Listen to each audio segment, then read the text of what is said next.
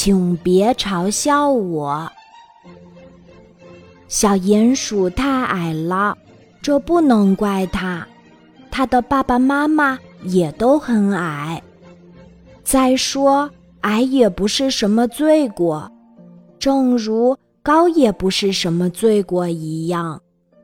小鼹鼠去读书了，不用说，它是班上最矮的一个。他很胆小，就坐在教室的最后一排。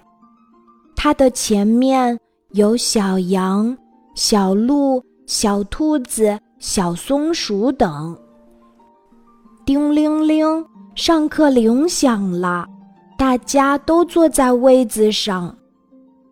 班长小松鼠看见山羊老师进来了，就叫了一声：“起立！”全体同学都站了起来，向老师致敬。山羊老师环视一下教室，问道：“鼹鼠同学，你为什么不站起来呀？”整个教室哄笑起来。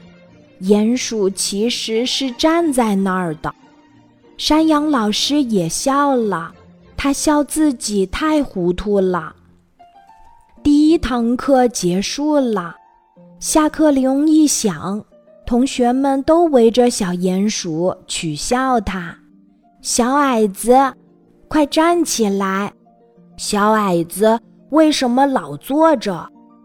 小鼹鼠难为情了，就悄悄地哭了起来。第二堂课又开始了，山羊老师请小鼹鼠坐在最前面，他向小鼹鼠。鞠了个躬，说：“真对不起，鼹鼠同学，我错怪你了。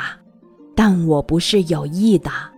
听说有同学取笑你了，我想他们取笑的不是你，而是我，因为我太糊涂了。